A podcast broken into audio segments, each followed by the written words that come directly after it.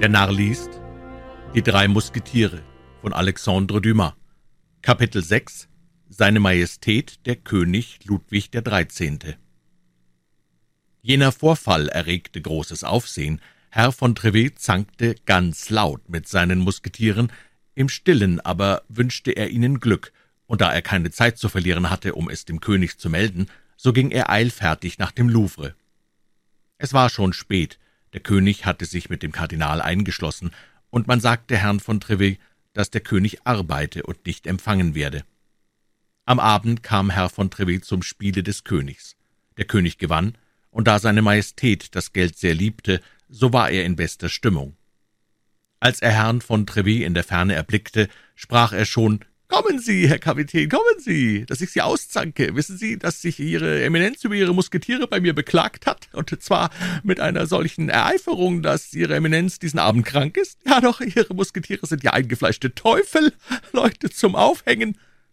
Nein, Sire, entgegnete Trevet, der auf den ersten Blick bemerkte, welche Wendung die Sache nahm. Nein, im Gegenteil, Sie sind gutmütige Wesen, sanft wie die Lämmer und haben kein anderes Verlangen. Dafür stehe ich als dies die Degen nur im Dienste Eurer Majestät aus der Scheide zu ziehen. Allein was ist's, die Leibwachen des Herrn Kardinals suchen ohne Unterlass Händel mit ihnen, und so sind die armen jungen Leute genötigt, die Ehre ihres Korps zu verfechten. Höret, Herr von Treville, sagte der König, höret, sollte man nicht sagen, er rede von einer religiösen Gemeinde? Wirklich, mein lieber Kapitän, ich habe Lust, Ihnen das Anstellungsdekret abzunehmen und es Fräulein Chemerot zu geben, der ich eine Abtei versprochen habe. Doch denken Sie ja nicht, dass ich Ihnen auf das Wort glaube. Man nennt mich Ludwig den Gerechten, Herr von Trevet, und wir werden das also gleich sehen. Eben weil ich auf diese Gerechtigkeit vertraue, Sire, erwarte ich in Ruhe und Geduld, was Euer Majestät belieben wird. Warten Sie immerhin, mein Herr, warten Sie immerhin, sprach der König. Ich werde Sie nicht lange warten lassen.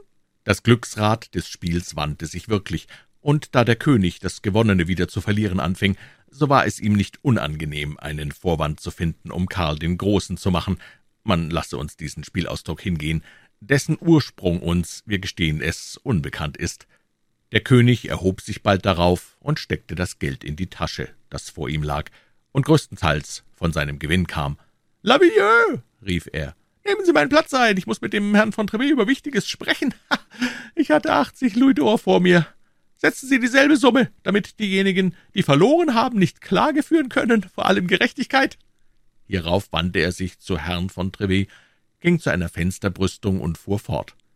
»Nun, mein Herr, Sie sagen, dass die Garden Ihrer Eminenz mit Ihren Musketieren Händel gesucht haben?« »Ja, Sire, wie Sie es immer tun.« »Und sagen Sie, wie ist das gekommen? Denn Sie wissen, mein lieber Kapitän, ein Richter muss beide Teile anhören.« »Ach, mein Gott, die Sache kam auf die einfachste, natürlichste Weise.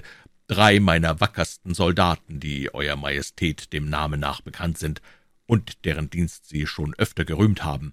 Denn ich kann es dem König beteuern, dass Ihnen Ihr Dienst sehr am Herzen liegt. Drei der wackersten Soldaten, sage ich, die Herren Athos, Porthos und Aramis, machten einen Spaziergang mit einem Junker aus der Gascogne, den ich Ihnen diesen Morgen empfohlen habe.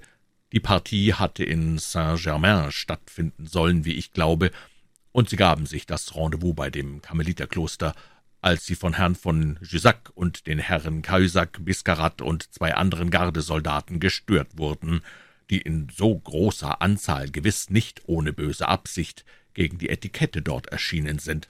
»Aha«, sagte der König, »Sie erwecken in mir den Gedanken, dass Sie gewiss deshalb dahin kamen, um sich selber zu schlagen.« »Ich klage Sie nicht an, Sire. Allein ich überlasse es Ihrer Majestät zu beurteilen, was fünf bewaffnete Männer an einem so verlassenen Ort zu tun haben, wie die Umgebung des Karmeliterklosters ist.« »Ja, haben Sie recht, Revé, Sie haben recht.« Als Sie nun meine Musketiere sahen, änderten sie ihr Vornehmen und vergaßen ihren Privathass um des Chorhasses willen, denn Ihre Majestät weiß, dass diese Musketiere, die ganz und gar nur dem König zugetan sind, die natürlichsten Feinde der Garde sind, die dem Herrn Kardinal zugehören. »Ja, Treville, ja«, entgegnete der König melancholisch. »Glauben Sie mir, es ist sehr traurig, in Frankreich zwei Parteien, zwei Köpfe im Königtum zu sehen, aber alles, das wird aufhören, Treville, es wird aufhören. Sie sagen also, die Garden haben Händel gesucht mit den Musketieren? Ich sage, die Sache sei wahrscheinlich so hergegangen, Sire. Allein ich schwöre nicht darauf. Ihre Majestät weiß, wie schwer es ist, die Wahrheit zu ergründen, und besitzt man nicht die wunderbare Gabe, vermöge welcher Ludwig der Dreizehnte der Gerechte genannt wird. Trevis, Sie haben recht, doch waren Ihre Musketiere nicht allein, war nicht auch ein Kind unter ihnen? Ja, Sire, und ein verwundeter Mann, so dass drei Musketiere des Königs worunter ein Knabe und ein Verwundeter, nicht allein gegen fünf der schrecklichsten Gardesoldaten des Herrn Kardinals sich behauptet, sondern auch vier in den Sand gestreckt haben.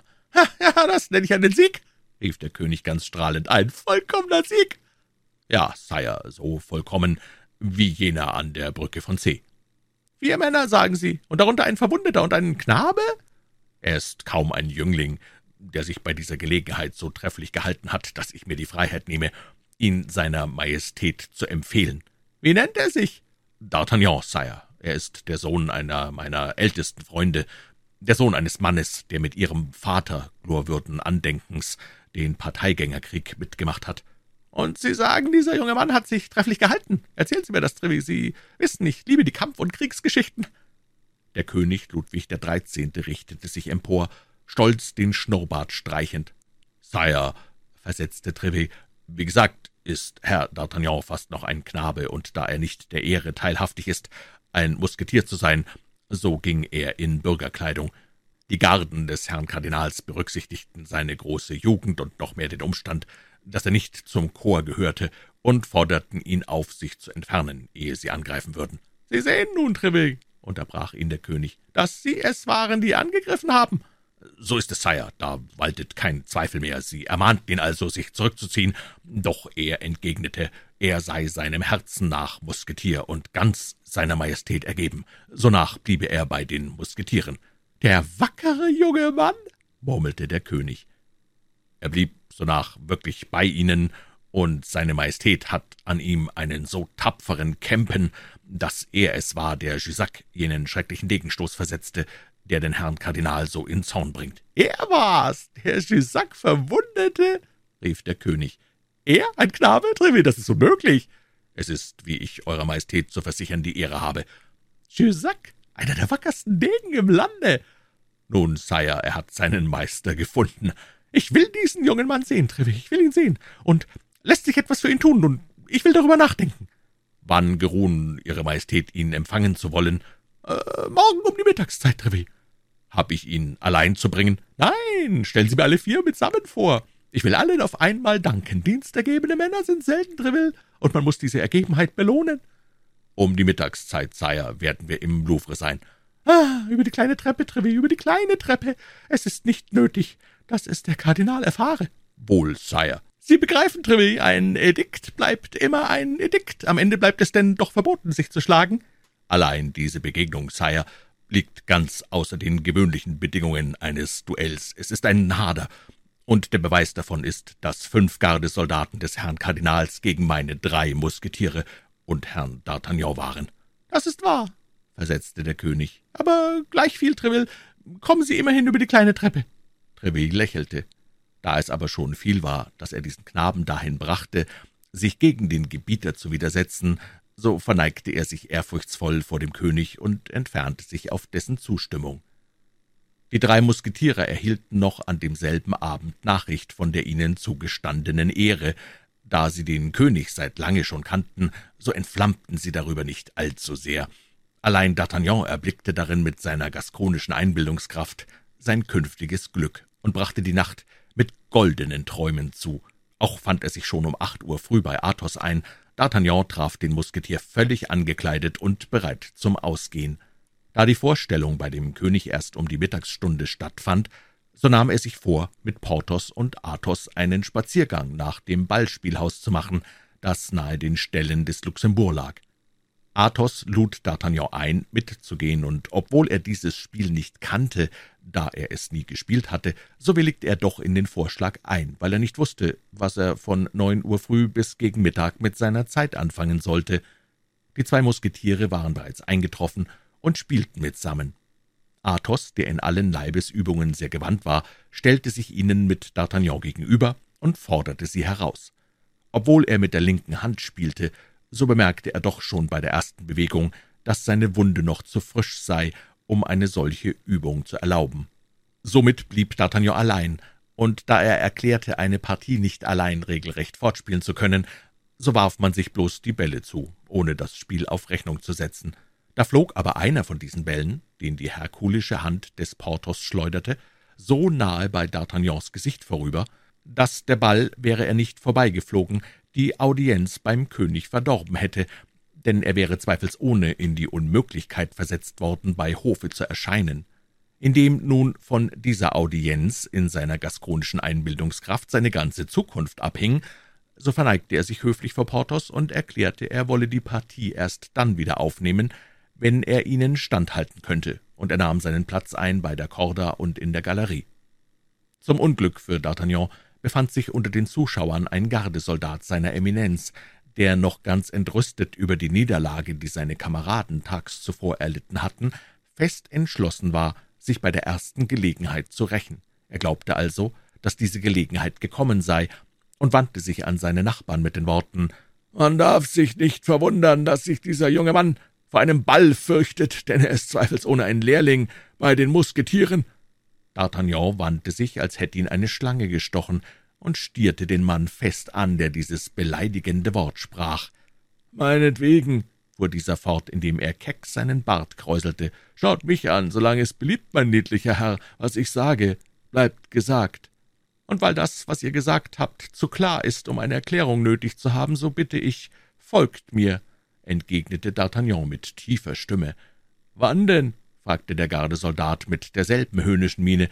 Also gleich, wenn es beliebt. Und wisst ihr auch, wer ich bin? Ich. Ich weiß das nicht und mag es gar nicht wissen. Ihr tut Unrecht, denn wüsstet ihr meinen Namen, so würdet ihr euch vielleicht weniger beeilen. Wie nennt ihr euch? Bernajou aufzuwarten. Gut, Herr Bernajou, versetzte D'Artagnan gelassen. Ich erwarte euch am Tore. Geht, ich folge euch. Eilt nicht so sehr, damit niemand bemerke, dass wir mitsammen fortgehen. Ihr begreift wohl, dass wir zu dem, was wir tun, kein Menschenauge brauchen können. Ganz wohl, erwiderte der Gardesoldat, der ganz erstaunt war, dass sein Name auf den jungen Mann keinen größeren Eindruck gemacht habe. Der Name Bernajou war wirklich allenthalben bekannt, nur D'Artagnan wusste nichts von ihm. Vielleicht deshalb, weil er bei den täglichen Streitigkeiten am häufigsten figurierte, da diese trotz aller Edikte des Königs und des Kardinals nicht unterdrückt werden konnten. Porthos und Aramis waren mit ihrer Spielpartie derart beschäftigt, und Athos betrachtete sie so aufmerksam, dass sie ihren jungen Genossen gar nicht fortgehen sahen, der am Tore wartete, wie er es zu dem Gardesoldat seiner Eminenz gesagt hatte. Gleich darauf folgte ihm Bernajou. Da D'Artagnan keine Zeit zu verlieren hatte, insofern die Audienz bei dem König um die Mittagsstunde festgesetzt war, so blickte er ringsumher und sagte zu seinem Gegner, als er die Straße ganz öde sah, »Meiner treu, obwohl ihr Bernajou heißt, mein Herr, so ist es doch ein Glück für euch, dass ihr es nur mit einem Lehrling der Musketiere zu tun habt. Seid indes beruhigt, ich werde mein Bestes tun, also in Stellung.« »Jedoch«, sprach derjenige, der D'Artagnan solche Art herausforderte, »mich dünkt dieser Ort sehr übel gewählt, es wäre wohl besser hinter der Abtei Saint-Germain oder im Pré-aux-Clercs.« »Was ihr da sagt, verrät Kopf«, erwiderte D'Artagnan. »Zum Unglück aber habe ich wenig Zeit, da ich um die Mittagsstunde anderswo sein muss. Also, zur Sache, mein Herr.« Bernajou war nicht der Mann, der sich auf solche Weise zweimal auffordern ließ. In demselben Augenblick funkelte sein Degen in der Hand, er stürzte auf seinen Gegner los und hoffte, ihn vermöge seiner großen Jugend leicht einzuschüchtern. D'Artagnan hatte aber tags zuvor seine Lehre bereits gemacht, und ganz erfrischt durch seinen Sieg, ganz trunken über sein künftiges Glück, war er fest entschlossen, nicht einen Schritt weit zurückzuweichen. Die zwei Degen hatten sich auch alsogleich vereinigt, und da D'Artagnan seine Stellung fest behauptete, so trat sein Gegner einen Schritt zurück. Allein D'Artagnan nützte den Augenblick, wo die Klinge des Bernajou bei dieser Bewegung von der Linie abwich, entfernte seine Klinge, führte einen Streich von oben herab und traf seinen Gegner in die Schulter.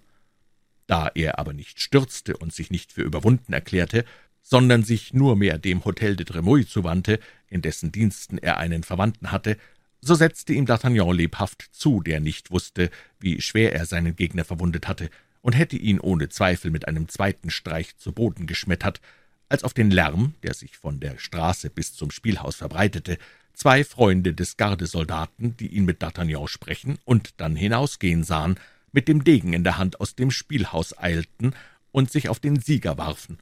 Sogleich erschienen aber auch Athos, Porthos und Aramis und zwangen die zwei Gardesoldaten in dem Augenblick zum Rückzug, wo sie ihren jungen Kameraden angriffen. In diesem Moment stürzte Bernajoux nieder. Da die Leibwache nur zwei gegen vier waren, so schrien sie »Zu Hilfe! Hotel de la Tremouille!« Auf dieses Geschrei lief alles aus dem Hotel und warf sich auf die vier Gefährten, die gleichfalls riefen »Zu Hilfe, Musketiere!« Dieser Ruf wurde gewöhnlich erhört, denn man wusste, dass die Musketiere Gegner seiner Eminenz waren und liebte sie um ihres Hasses willen. Auch hatten sich die Leibwachen der Kompagnen, die dem Herzog Ruck, wie ihn Aramis nannte, nicht gehörten, bei diesen Zwistigkeiten in der Regel für die Musketiere erklärt. Es kamen also drei Gardesoldaten von der Kompanie des Herrn des Eserat, während der dritte nach dem Hotel des Herrn von Treville eilte und dort rief, »Zu Hilfe, Musketiere, zu Hilfe!« wie denn das Hotel des Herrn von Treville gewöhnlich voll von Soldaten dieses Korps war, die ihren Kameraden schleunigst zur Hilfe kamen. So wurde das Gefecht allgemein, doch neigte sich der Vorteil auf die Seite der Musketiere. Die Garde des Herrn Kardinals und die Leute des Herrn de la Tremouille zogen sich in das Hotel zurück, dessen Tore noch zeitig genug zugemacht wurden, um die Feinde abzuhalten, dass sie nicht zugleich mit ihnen eindrangen. Der Verwundete wurde gleich anfangs weggeschafft, und zwar, wie gesagt, in einem üblen Zustand. Die Aufregung stieg unter den Musketieren und ihren Verbündeten auf den höchsten Grad, und schon hielt man Rat, ob man nicht, um die Vermessenheit der Bedienten des Herrn de la Tremouille zu bestrafen, das Hotel in Brand stecken sollte. Man machte einen Vorschlag, der auch mit Begeisterung aufgenommen wurde, als es zum Glück elf Uhr schlug. D'Artagnan und seine Freunde gedachten ihrer Audienz, und da sie es beklagt hätten, wenn man einen so schönen Streich ohne sie ausgeführt hätte, so ergaben sie sich in Ruhe. Man schleuderte bloß noch einige Pflastersteine an die Tore, da aber die Tore widerstanden, so ließ man ab. Außerdem hatten sich einige, die man als Rädelsführer des Unternehmens ansehen musste, von der Gruppe entfernt und waren nach dem Hotel des Herrn von Treville gegangen, der sie auch erwartete, da ihm dieser Auftritt bereits bewusst war.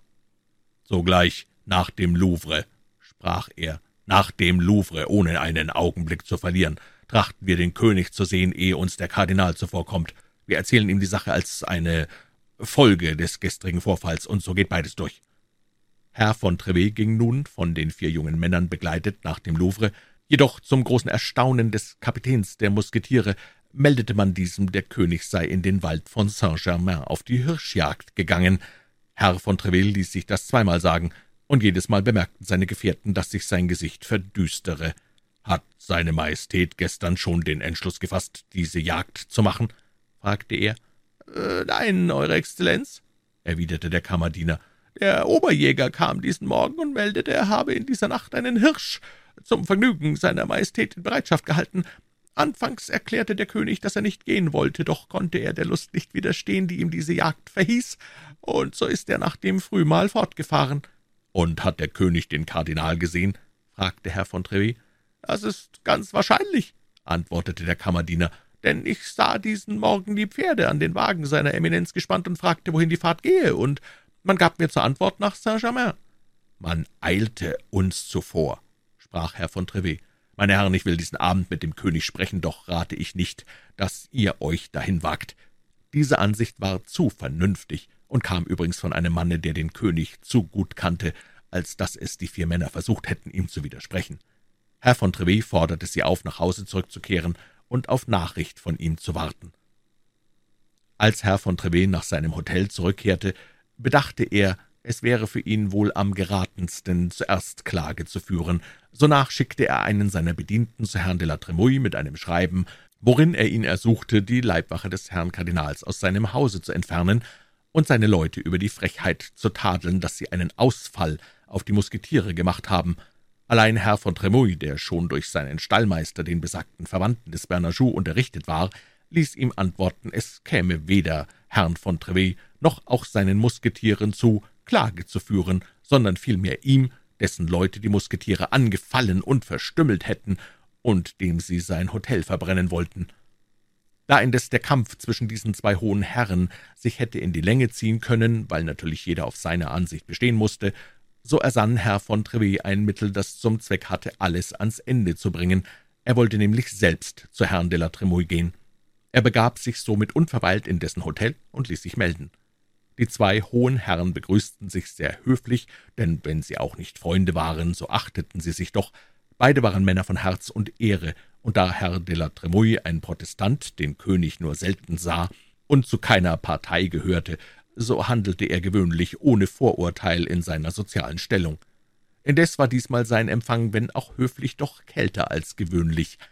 »Mein Herr«, sprach Herr von Trevet, »wir beide glauben, einer habe sich über den anderen zu beklagen, und so bin ich denn gekommen, dass wir uns über diese Angelegenheit ins Klare setzen.« »Recht gern«, antwortete Herr de la Tremouille, »allein muss ich Ihnen im Voraus sagen, dass ich gut unterrichtet bin und dass alles Unrecht auf Seite Ihrer Musketiere liegt.« »Mein Herr«, versetzte Herr Trevet, »Sie sind ein zu verständiger und rechtlicher Mann, um den Vorschlag nicht anzunehmen, den ich Ihnen machen will.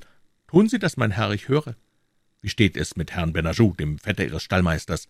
Sehr schlimm, mein Herr. Außer dem Degenstich, den er am Arm erhielt, der übrigens nicht gefahrvoll ist, ward ihm noch ein zweiter versetzt, der ihm durch die Lunge drang, so zwar, dass der Arzt das Traurigste voraussagt. Ist der Verwundete bei Selbstbewusstsein? Vollkommen, spricht er. Mit Anstrengung, doch er spricht. Gut, Begeben wir uns zu ihm, beschwören wir ihn im Namen Gottes, der ihn vielleicht bald abruft, dass er die Wahrheit sage, er sei Richter in seiner eigenen Sache, und was er sagen wird, das will ich glauben. Herr de la Tremouille bedachte sich ein Weilchen und willigte dann ein, weil es schwer war, ihm einen vernünftigeren Vorschlag zu machen. Somit gingen beide in das Zimmer hinab, worin der Verwundete lag. Als dieser die zwei edlen Herren zum Besuche kommen sah, versuchte er sich in seinem Bett aufzurichten, doch war er zu schwach und sank durch diese Anstrengung erschöpft, fast ohnmächtig wieder zurück. Herr de la Tremouille trat zu ihm und ließ ihn an einem Salze riechen, das ihn wieder in das Leben zurückrief, und damit man Herrn von Treville nicht beschuldigen könne, er habe einen Einfluss auf den Kranken genommen, so forderte er Herrn de la Tremouille auf, dass er ihn selbst befrage. Es traf ein, was Herr von Treville vorausgesehen hatte. Bernajoux dachte zwischen Leben und Tod nicht einen Augenblick daran, die Wahrheit zu verhehlen, und erzählte den beiden Herren den Vorfall genau so, wie er gewesen war. Das war alles, was Herr von Treville verlangte. Er wünschte Bernajoux eine baldige Genesung, beurlaubte sich von Herrn de la Tremouille, kehrte unverweilt in sein Hotel zurück und ließ den vier Freunden melden, dass er sie bei der Mittagstafel erwarte. Herr von Treville empfing eine gute, ganz antikardinalistische Gesellschaft, es lässt sich nun bedenken, dass sich das Gespräch während der ganzen Mahlzeit um die zwei Niederlagen bewegte, welche die Leibwachen seiner Eminenz erlitten. Da nun D'Artagnan der Held dieser zwei Tage gewesen, so fielen ihm alle Glückwünsche zu, die ihm Athos, Porthos und Aramis nicht bloß als gute Kameraden, sondern auch als Männer überließen, an denen in dieser Hinsicht schon oftmals die Reihe war. Gegen sechs Uhr erklärte Herr von Trevet, dass er nach dem Louvre gehen müsse. Da aber die von seiner Majestät bewilligte Audienzstunde schon vorüber war, stellte er sich, statt bei der kleinen Treppe Einlass zu verlangen, mit den vier jungen Männern im Vorgemach auf. Der König war von der Jagd noch nicht zurückgekehrt. Unsere jungen Männer mengten sich in die Schar der Hofleute und warteten kaum eine halbe Stunde, als alle Türen aufgingen und der König angekündigt wurde. Bei dieser Ankündigung fühlte sich D'Artagnan bis in das Mark der Knochen durchschauert. Der darauffolgende Augenblick sollte aller Wahrscheinlichkeit nach über den Rest seines Lebens entscheiden. Seine Augen waren angstvoll nach der Tür gerichtet, durch die seine Majestät eintreten musste. Ludwig der Dreizehnte schritt seinem Gefolge voraus. Er war im Jagdanzug, ganz bestaubt, hatte große Stiefel an und hielt in der Hand eine Peitsche. D'Artagnan erkannte mit dem ersten Blick, dass das Gemüt des Königs stürmisch aufgeregt sei, die drei Musketiere säumten also nicht und traten einen Schritt vorwärts, indes D'Artagnan hinter ihnen versteckt blieb. Allein, obgleich der König Athos, Porthos und Aramis persönlich kannte, ging er doch an ihnen vorüber, ohne sie anzusehen. Als aber die Augen des Königs einen Augenblick bei Herrn von Trevet anhielten, ertrug der diesen Blick mit solcher Festigkeit, dass der König sein Gesicht abwandte, worauf sich seine Majestät murrend in seine Gemächer begab. »Die Sache geht schlimm«, sprach Athos lächelnd, »wir werden diesmal noch nicht zu den Ordensrittern geschlagen.« »Wartet hier zehn Minuten«, sagte Herr von Trevet, »und ihr seht mich nach Verlauf dieser Zeit nicht zurückkehren, so geht zurück in mein Hotel, denn es wäre dann unnütz, hier länger zu harren.« Die jungen Männer warteten zehn Minuten, eine Viertelstunde, zwanzig Minuten, und als sie sahen, dass Herr von Trevet noch immer nicht kam, gingen sie fort, über das, was geschehen möge, sehr beunruhigt. Herr von Treville war kühn in das Kabinett des Königs getreten und hatte seine Majestät in seinem Lehnstuhl sitzend und mit seiner Peitsche an die Stiefel klopfend in einer sehr üblen Stimmung angetroffen, was ihn jedoch nicht abhielt, den König mit seinem größten Phlegma um das Befinden zu fragen. »Es geht schlecht, mein Herr, schlecht, ich habe Langeweile.« »Wie doch, Eure Majestät langweilt sich«, entgegnete Herr von Treville. »Genossen Sie heute nicht das Vergnügen der Jagd?« »Ein schönes Vergnügen bei meiner Seele, das hat aus der Art geschlagen. Ich weiß nicht, ob das Wild keine Fährte mehr oder ob die Hunde keine Nasen mehr haben.« »Wirklich, Sire, ich begreife Ihre Verzweiflung, das Unglück ist groß, Sie haben aber noch, wie mich dünkt, eine hübsche Anzahl von Falken und Sperbern. Und keinen Menschen, der sie abrichtet. Die Falkoniers sterben aus, nur ich verstehe noch die Kunst der Falknerei. Nach mir wird alles zu Ende sein. Man wird noch mit Fußfallen, Schlingen und Marderfallen jagen. Hätt ich nur Zeit, Schüler zu bilden, doch da, ja, da ist der Kardinal, der mir keinen Augenblick Ruhe gönnt, der mir von Spanien spricht, der mir von Österreich spricht, der mir von England spricht. Ach, Herr von Trevet, ich bin mit Ihnen in Bezug auf den Kardinal unzufrieden. »Und worin bin ich so unglücklich, Eurer Majestät zu missfallen?« fragte Herr von Treville die tiefste Betroffenheit heuchelnd. »Versehen Sie derart Ihr Amt, mein Herr?« fuhr der König fort, ohne direkt auf die Frage des Herrn von Treville zu antworten. »Erwählte ich Sie deshalb zum Kapitän meiner Musketiere, dass Sie einen Menschen ermorden, ein ganzes Stadtquartier in Aufstand setzen und in Paris anzünden wollen, ohne mir ein Wort davon zu sagen?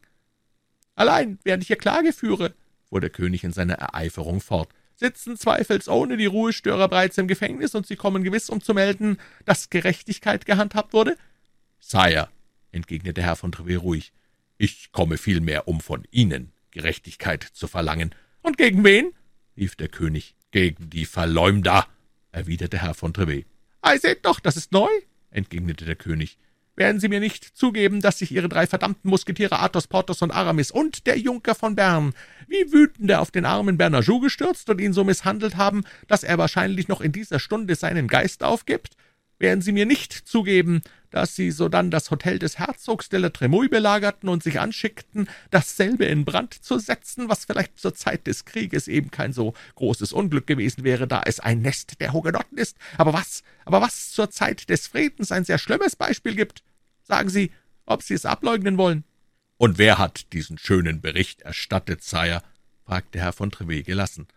»Wer mir diesen schönen Bericht erstattet hat, mein Herr, wer anders als derjenige, der wacht, wenn ich schlafe, der arbeitet, wenn ich mich unterhalte, der alle inneren und äußeren Geschäfte leitet in Frankreich wie in Europa.« »Seine Majestät will wohl von Gott sprechen«, sagte Trevet, »denn ich kenne nur Gott, der über Euer Majestät so erhaben ist. Nein, ich will von der Stütze des Reiches sprechen, von meinem einzigen Diener, von meinem einzigen Freunde, von dem Herrn Kardinal. Seine Eminenz ist nicht seine Heiligkeit, Sire. Was wollen Sie damit sagen?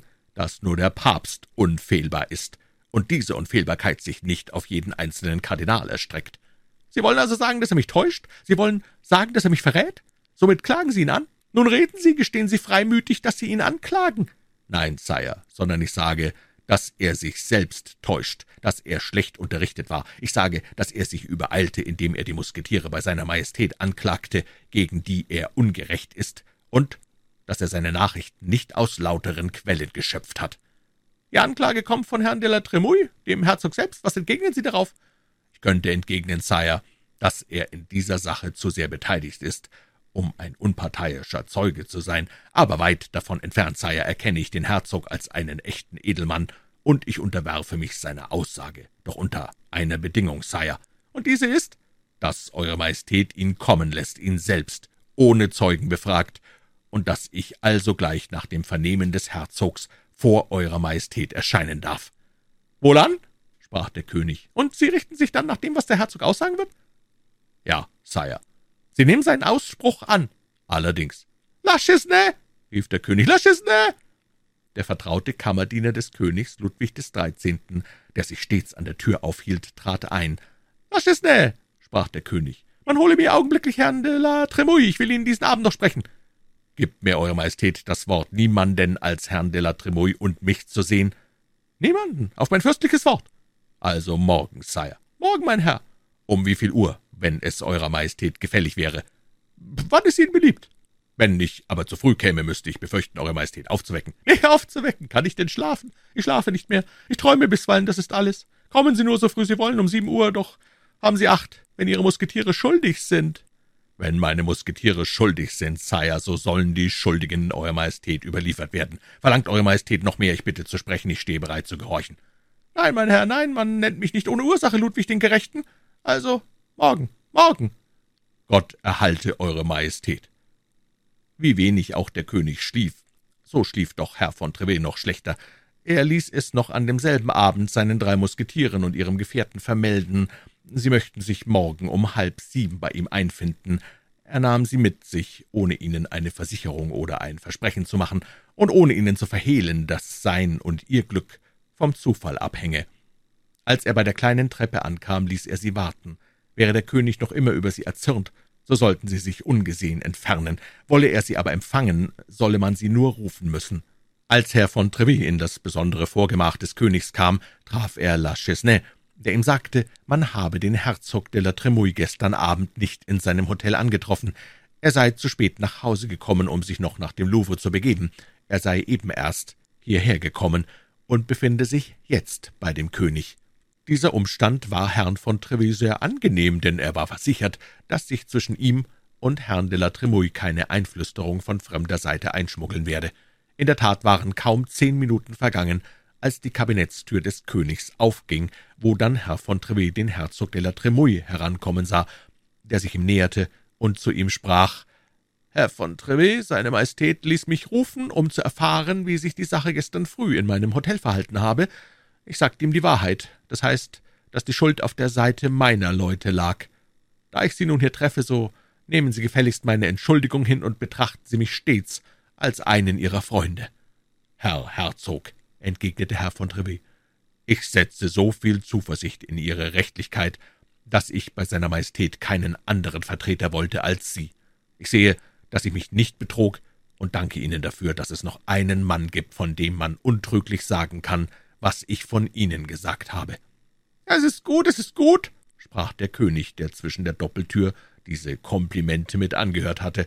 »Nur sagen Sie ihm, Treville, weil er behauptete, Ihr Freund zu sein, dass ich zu den Seinigen zu gehören wünsche, dass er mich aber vernachlässigt, dass ich ihn bald drei Jahre lang nicht sah und dass ich ihn nur dann sehe, wenn ich ihn berufen lasse. Sagen Sie ihm das von meiner Seite, denn das sind Dinge, die ihm ein König nicht selbst sagen kann.« »Danke, Sire, Dank«, rief der Herzog. »Doch bitte ich Eure Majestät zu glauben, dass ich nicht diejenigen, ich sage das nicht in Bezug auf Herrn von Treville, dass nicht diejenigen Ihre ergebensten Diener sind, die Sie zu jeder Stunde um sich sehen.« »Ah, haben Sie gehört, was ich sagte? Umso besser, Herzog, umso besser«, sprach der König und trat weiter hervor. »Ah, Sie sind's, Treville. Und wo sind Ihre Musketiere? Ich habe Sie gestern gebeten, mir dieselben vorzustellen. Warum taten Sie es nicht?« »Sie stehen unten, Sire, und mit Ihrer Erlaubnis wird La Chesnay Sie heraufrufen.« »Ja, ja, mögen Sie gleich kommen, komm.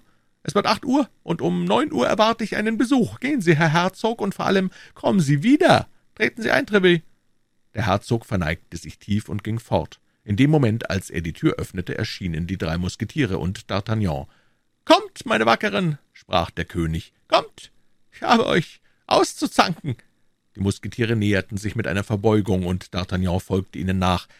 »Wie des Teufels«, fuhr der König fort, »ihr vier habt in zwei Tagen sieben Gardesoldaten seiner Eminenz kampfunfähig gemacht? Das ist zu viel, meine Herren, das ist zu viel. Auf solche Art wäre seine Eminenz gezwungen, seine Kompanien in drei Wochen zu erneuern, und ich müsste die Edikte in ihrer ganzen Strenge gelten lassen. Wenn es zufällig nur ein Mann gewesen wäre, so wollte ich nichts sagen, aber sieben Mann in zwei Tagen, das ist zu viel. Ich wiederhole es, das ist zu arg. Eure Majestät sieht auch, wie Sie zerknirscht und reuvoll sind, um Ihre Entschuldigungen vorzubringen. Ganz zerknirscht und reuvoll, hm? rief der König. Ich verlasse mich nicht so ganz auf Ihre heuchlerischen Gesichter, besonders steht dort hinten ein gaskonisches Gesicht. Treten Sie vor, mein Herr. D'Artagnan, wohl bewusst, dass das Kompliment ihn anging, trat mit seiner verzweiflungsvollsten Miene näher. Und was sagen Sie denn, dass er ein junger Mann sei? Er ist noch ein Kind, Herr von Treville, ein wirkliches Kind. Und dieser hat Jussac den schrecklichsten Degenstich versetzt? Und jene zwei hübschen Hiebe dem Bernajou. Wirklich? Abgerechnet davon, sagte Athos, dass ich, hätte er mich nicht den Händen Jussacs entzogen, höchstwahrscheinlich nicht die Ehre hätte, Eurer Majestät in diesem Augenblick meine tiefste Verehrung zu beweisen. Potz, Element, dieser Berner ist ja ein wahrhafter Dämon, Herr von Treville, wie mein königlicher Vater ausgerufen hätte. Bei diesem Gewerbe muss man ja viele Röcke durchlöchern und viele Degen zersplittern, und die Gasconier sind immerfort arm, nicht so? Sire, ich kann wohl sagen, man hat in ihren Bergen noch keine Goldgruben aufgefunden, obwohl ihnen der Himmel dieses Wunder für die Art und Weise schuldig wäre, mit der sie die Ansprüche ihres königlichen Vaters sei unterstützt haben. Das will so viel sagen, dass mich die Gasconier selbst zum König gemacht haben, nicht wahr, Trevé? Da ich der Sohn meines Vaters bin? Nun gut, ich sage nicht nein. La Chisney, geht und durchsucht meine Taschen, ob ihr nicht vierzig Pistolen findet, und habt ihr sie gefunden, so bringt sie her. Und jetzt, junger Mann, die Hand auf das Herz und sagt, wie ist das zugegangen?« D'Artagnan erzählte das Abenteuer vom vorigen Tage mit all seinen Umständen, wie er aus Freude, seine Majestät zu sehen, gar nicht schlafen konnte, und drei Stunden vor der Audienz zu seinen Freunden gegangen sei, wie sie sich mitsammen in ein Ballspielhaus begaben, wie er von Bernajoux ausgehöhnt wurde, weil er Feucht zeigte, es flüge ihm ein Ball ins Gesicht, und wie dieser seinen Hohn fasst mit dem Verlust seines Lebens, und Herr de la Tremouille, der sich unparteiisch verhielt, mit dem Verlust seines Hotels bezahlen musste. »Es ist gut«, murmelte der König. »Ja, so hat mir der Herzog den Vorfall erzählt, armer Kardinal. Sieben Männer in zwei Tagen.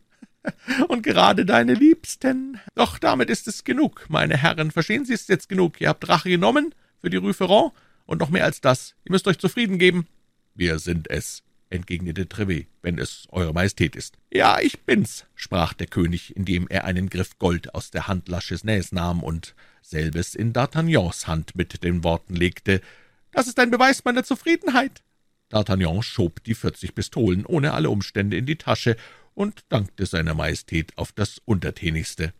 »Nun«, sprach der König, »ist es halb neun, ihr könnt euch entfernen. Dank für Ihre Ergebenheit, meine Herren, ich kann stets darauf rechnen, nicht wahr?« »Oh, Sire«, riefen alle vier Gefährten mit einer Stimme, »für Eure Majestät lassen wir uns in Stücke hauen.« »Gut, gut, doch bleibt lieber ganz, das ist mehr wert. Und so seid ihr mir nützlicher, Trevé?« Fuhr der König mit halbleiser Stimme fort, während sich die anderen entfernten, da Sie bei den Musketieren keinen erledigten Platz haben und da ich überdies für die Aufnahme in dieses Korps ein Noviziat angeordnet, ähm, so stellen Sie diesen jungen Mann zu der Gardekompanie Ihres Schwagers, des Herrn Essar. Ha, bei Gott, Trevé, ich freue mich auf die Grimasse, die der Kardinal machen wird. Er wird toben, aber gleich viel, ich bin in meinem Recht.« Der König begrüßte mit der Hand Herrn von Trevet, der fortging und sich zu seinen Musketieren begab, die eben beschäftigt waren, mit D'Artagnan die vierzig Pistolen zu teilen.